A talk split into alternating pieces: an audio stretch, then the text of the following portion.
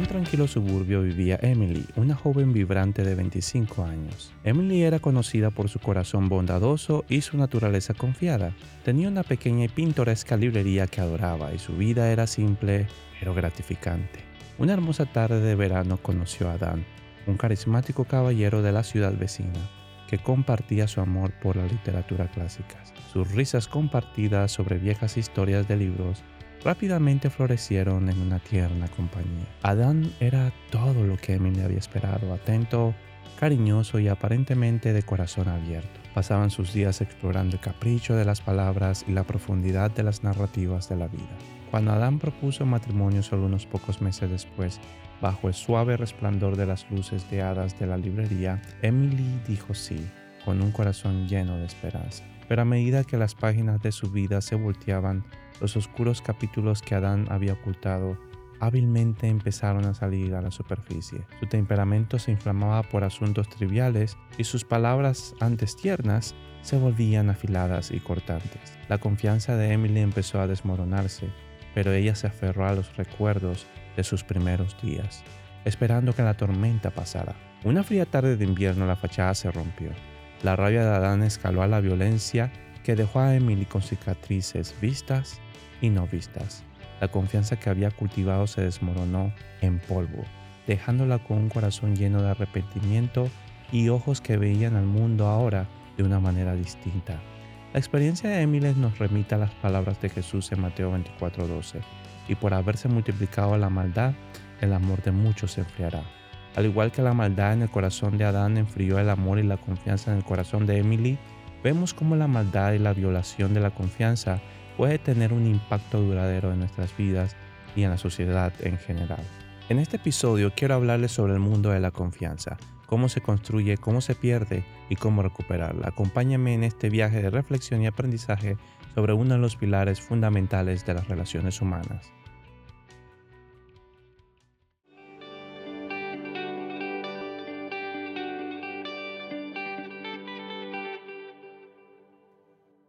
Bienvenidos nuevamente a Boinas y Consejos y espero de todo corazón que se encuentren bien. Hoy descenderemos por el laberinto de la confianza, explorando cómo su desvanecimiento se manifiesta desde el ámbito romántico hasta el social e institucional.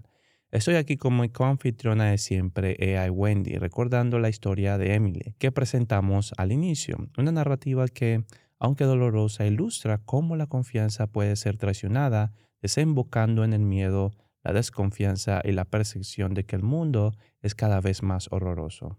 Así es.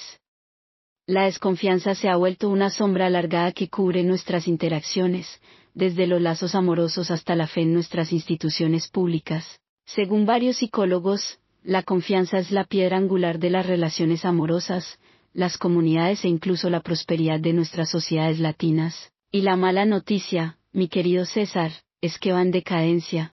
Muy cierto, Wendy. Según un estudio del Latinobarómetro, citado por Philip Kiefer, un especialista en la economía de la construcción de instituciones, un 43% de los mexicanos, un 54% de los peruanos y un 63% de los brasileños expresan baja confianza en las personas de sus propias comunidades. Exacto.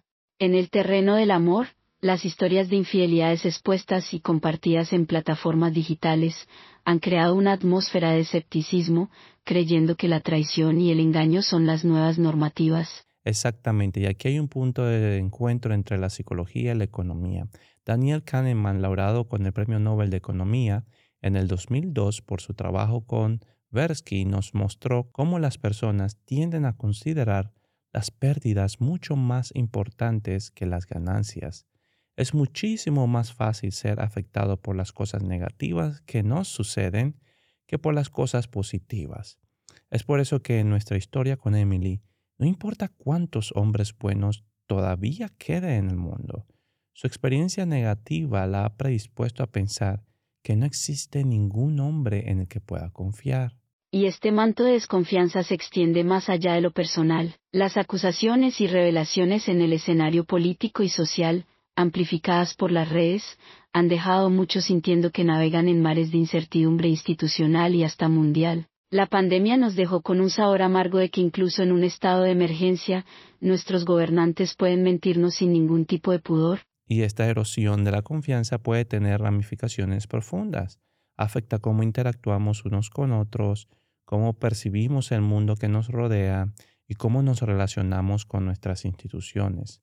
La desconfianza, como vemos, no es un tema que debes tratar aislado.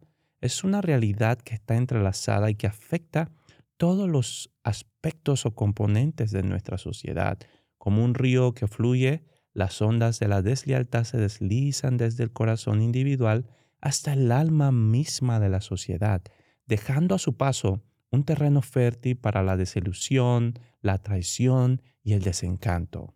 La decadencia de la integridad, la proliferación de la traición y su exposición constante en los medios de comunicación que consultamos han cambiado nuestra percepción, conducta e interacción, dejando una huella imborrable en el tejido social.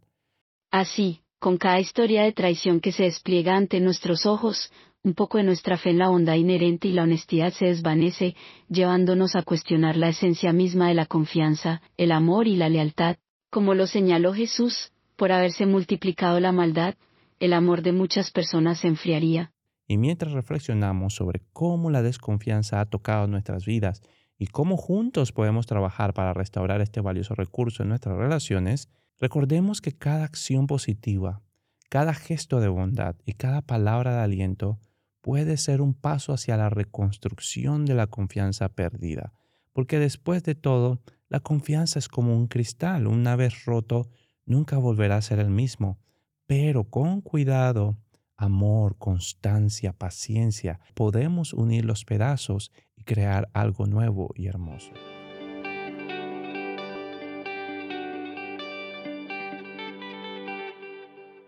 Ok, hasta ahora hemos hablado sobre esas manifestaciones de las desconfianza, este deterioro de la, de la, confianza en general que se, que se ha manifestado recientemente en la sociedad, en nuestras instituciones gubernamentales, en las relaciones los unos con los otros, pero no hemos realmente definido lo que es confianza.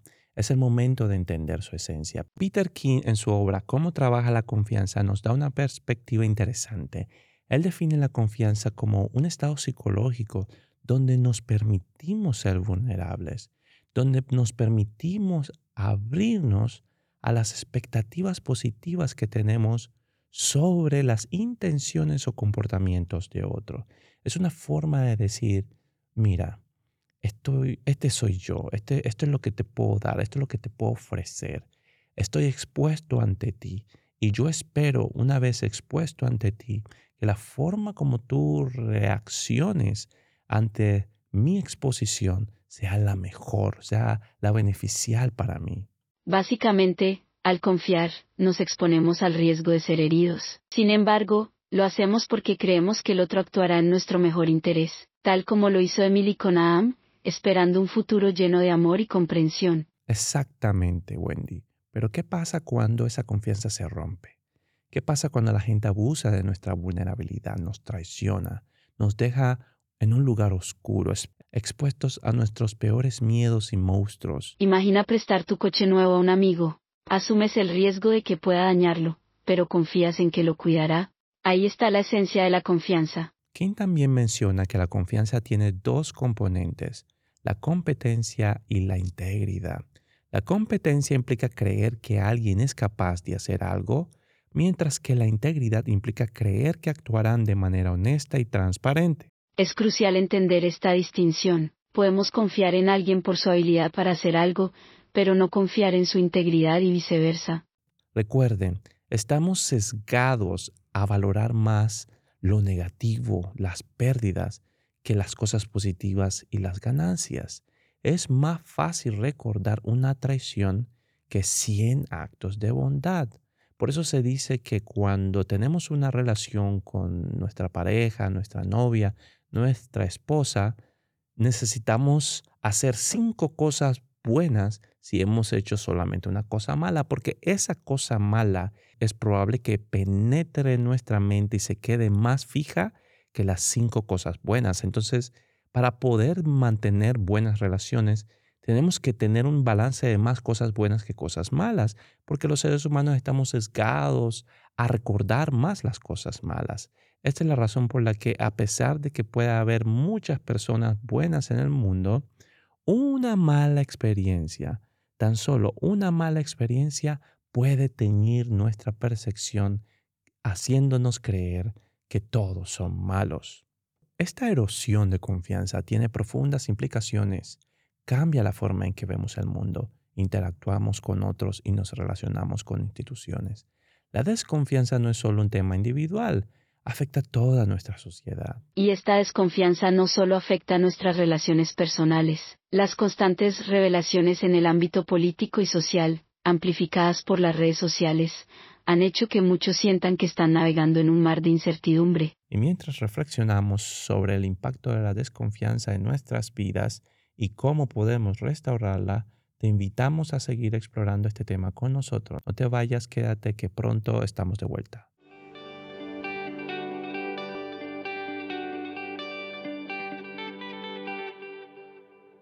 En nuestra travesía por el vasto océano de la confianza, hay tormentas que pueden sacudir y desgarrar el tejido de nuestra lealtad.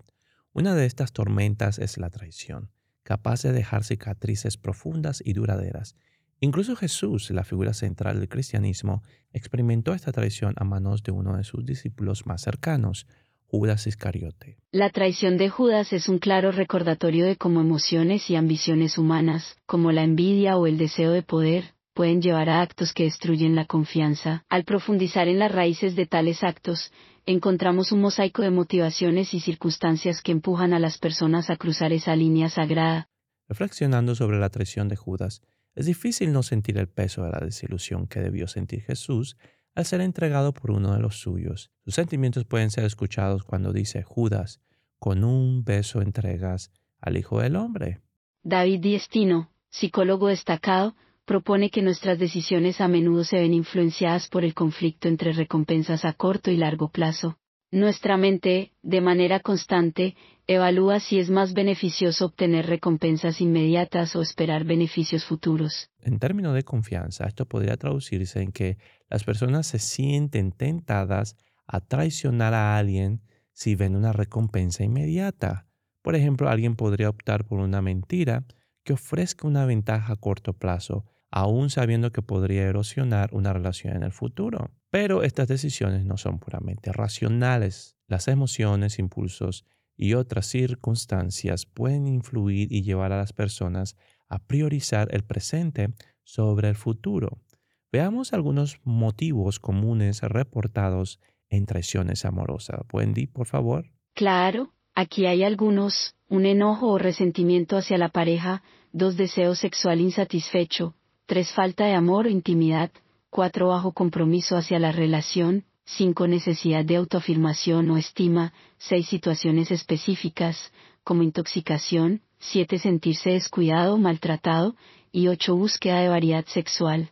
Estos motivos nos revelan que la traición puede surgir de una amalgama de emociones y circunstancias, y al igual que Judas, las recompensas inmediatas como el dinero, el poder, el sexo pueden nublar nuestro juicio y llevarnos por un camino traicionero. Según destino, todos podríamos tener un precio o punto de quiebre, aunque quizás no lo conozcamos aún. La verdadera confiabilidad nace de la estabilidad y consistencia en nuestras acciones y decisiones. Sin embargo, cuando las recompensas cambian, nuestras decisiones también pueden hacerlo.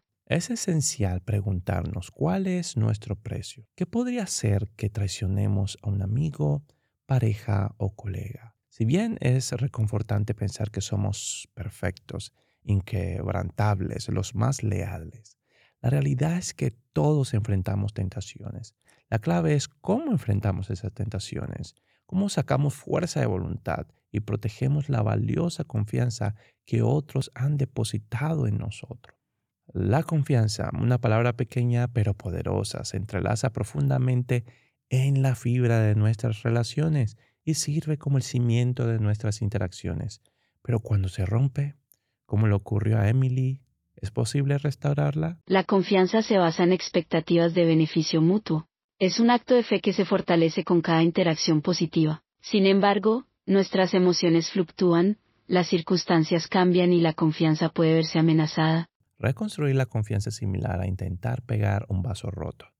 Cada fragmento representa un momento compartido, una esperanza, una promesa. ¿Podemos volver a juntar esos pedazos para que el vaso sea funcional de nuevo?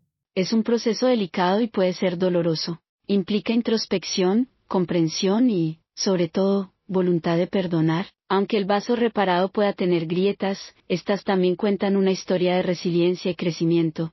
La confianza no es solo una palabra o una promesa, requiere acciones concretas, requiere ser consistentes, implica demostrar con hechos que estamos aquí para el otro, que somos esa roca en tiempos de tormenta. Reconstruir la confianza es como cultivar un jardín, requiere paciencia y valentía. Cada acto de bondad, cada palabra de apoyo, es como regar las semillas de la confianza, permitiendo que florezca nuevamente. Y también es un camino hacia la autoconfianza, aprender que podemos superar las adversidades y ser digno de confianza una vez más, no solo para otros, sino también para nosotros mismos. La confianza es un arte que requiere integridad y competencia. Nos invita a ser honestos y justos, mientras nos desafía a ser confiables en nuestras acciones. Es una calle de dos vías. Ambas partes deben estar dispuestas a caminar hacia el centro, hacia un punto de entendimiento y apoyo mutuo hacia un punto de renovación, un lugar donde la vulnerabilidad se encuentra con la lealtad, en donde yo puedo decir, puedes contar conmigo, yo tengo tu espalda, incluso algunas veces demostrar que eres capaz de sacrificar tus propios intereses personales por el bien de esa persona a quien amas.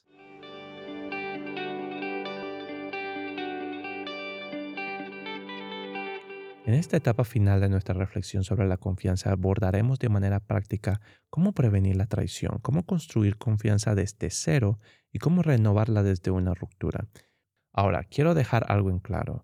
Yo no soy el tipo de persona que creo que debemos recuperar o restaurar todas las confianzas que se han perdido. No podemos pasar por la vida confiando ciegamente en todos por igual. Hay individuos que buscarán ganarse nuestra confianza solo para aprovecharse de ella es esencial que sepamos en quién confiar y cuándo hacerlo. De hecho, no todos los puentes rotos deben ser reparados. Por ejemplo, en situaciones de abuso constante, no se debe intentar restaurar la confianza. Es cierto, necesitamos ser conscientes de quién merece nuestra confianza. Sin embargo, no podemos cerrarnos tampoco al mundo por miedo a ser traicionados. Todos necesitamos a otros para enfrentar los desafíos de la vida pero también es crucial reconocer y evitar ciertos comportamientos que corroen esta confianza. Aquí te voy a compartir algunos de esos venenos identificados por John Gottman que entran en juego a la hora de erosionar la confianza. Número uno, todos conocemos el abuso físico y emocional. Es la forma más grave de traición y se aconseja buscar ayuda en situaciones de abuso. Número dos, compromiso condicional. A veces uno de los socios o una de las parejas solo se compromete hasta que salga algo mejor, hasta que aparezca algo mejor. Es decir, yo solo voy a estar contigo si no sale algo más. Eso crea y, genera inseguridad en la pareja, creando y trayendo también desconfianza. Aventura no sexual, aventuras emocionales que no son físicas, pero traicionan la intimidad, ¿verdad? De ese tipo cuando sales eh, por la calle con tu pareja y, y enfrente de ella empiezas a piropear a otra chica o empiezas a hablar, incluso utilizar palabras que solamente reservas para ella o para él con esa persona nueva, ¿verdad? Es una forma también de traer desconfianza a la relación. Mentir, la deshonestidad ya sea ocasional o crónica, daña la confianza. 5. Coalición contra la pareja. Un socio se alinea con otro, como por ejemplo el padre, la madre, la suegra, el hermano, el tío, el amigo, en contra de su pareja. 6. Ausentismo o frialdad, que vendría siendo la falta de apoyo emocional en momentos cruciales. Eso también puede diezmar la confianza.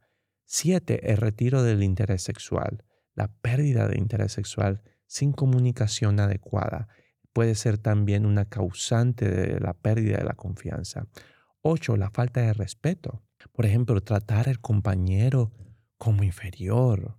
Esas palabras que a veces utilizamos para herir, para sentir a la otra persona menor y que nosotros somos superiores.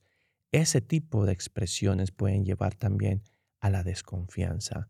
9. Injusticia y egoísmo. No compartir responsabilidades o tomar decisiones unilaterales sin siquiera consultar a la pareja. Eso también puede destruir la confianza. 10. Romper promesas. No mantener compromisos acordados o cambiar de opinión sin discusión. Todos estos comportamientos, cuando se vuelven habituales, pueden erosionar la base de cualquier relación. Por otro lado, no olvidemos que la construcción y el mantenimiento de la confianza son un arte que exigen tanto integridad como competencia. La integridad nos invita a ser transparentes y la competencia nos desafía a ser fiables en nuestras áreas de acción. Exacto. Y para aquellos interesados en construir o reconstruir la confianza, déjenme compartir algunos protocolos que podemos utilizar y seguir. El número uno, compromiso a cuidar la espalda o la vulnerabilidad del otro, aun si eso significa, como le he dicho anteriormente, sacrificar tus propios deseos. No hay otra manera de que la confianza sea plena. De lo contrario, toda situación de incertidumbre dejará a la pareja en un limbo de dudas y temores. Número dos, la compresión profunda. Es fundamental entender las causas detrás de la traición antes de intentar reconstruir la confianza. Hay que hacer una evaluación de la relación. Reflexiona sobre si la relación vale la pena y en casos de abuso busca ayuda. Número cuatro, diálogo abierto. Mantén conversaciones transparentes y honestas. Número cinco, introspección y responsabilidad. Ambas partes deben reconocer sus errores y estar dispuestas a cambiar. Número 6. Acciones concretas. Las palabras sin acción no son suficientes. Debe haber una manera de que la persona empiece a hacer progreso hacia esa dirección de construir nuevamente la confianza. Esto nos lleva a la rendición de cuentas. Ah, si hubo una traición, debe haber una retribución. No puede ser que cada vez que hay una traición y ambos están dispuestos a reconstruir la relación, no haya ningún tipo de consecuencias. La persona tiene que dejar los límites claros y las consecuencias claras. Y quizás las consecuencias no van a llevar a destruir la relación, pero al menos la otra persona está consciente de que hay límites claros y de que pueden venir consecuencias si se mantienen estos, estas acciones de eh, traición. Número siete, aceptación de la complejidad. Hay que entender que reconstruir la confianza lleva tiempo. No es un día, no es dos semanas, no es tres meses y si se pierde más. Todo también depende del tipo de personalidad. Hay personas que les cuesta más confiar y yo pienso que hay que respetar la personalidad y dar tiempo suficiente para que la persona tenga la suficiente seguridad para abrirse de nuevo. lo mismo sería si estás por primera vez conociendo a la persona. Hay personas introvertidas con poca eh, deseo de abrirse y a veces cuesta y toma tiempo, especialmente si eh, le han fallado en el pasado. Yo pienso que todo eso hay que tomarlo dentro de la ecuación si queremos construir confianza con las personas y entender esa complejidad. El número nueve, esfuerzo mutuo. Ambas partes deben comprometerse con el proceso de reparación. Número 10. Revisión continua. La confianza es un proceso dinámico y requiere revisión constante. Chequear cómo están esos niveles de confianza. Chequear, revisar cómo está esa energía, ese deseo, esa, esa autovoluntad que todos debemos de tener, esa fuerza de voluntad que debemos de tener para poder mantener la confianza. A veces nos cansamos y hay que ver esos detonantes que nos llevan a muy, muy rápidamente estar en un estado de debilidad que nos, también nos puede llevar consecuentemente a traicionar a las otras personas. Es mucho mejor hacer pausas cuando nos sentimos agotados, cuando no tenemos fuerza de voluntad, para, para seguir leales, porque eso puede ocurrir, hacer una pausa, recargar las fuerzas, reconectarnos con la persona y poder seguir adelante en nuestra relación a largo plazo.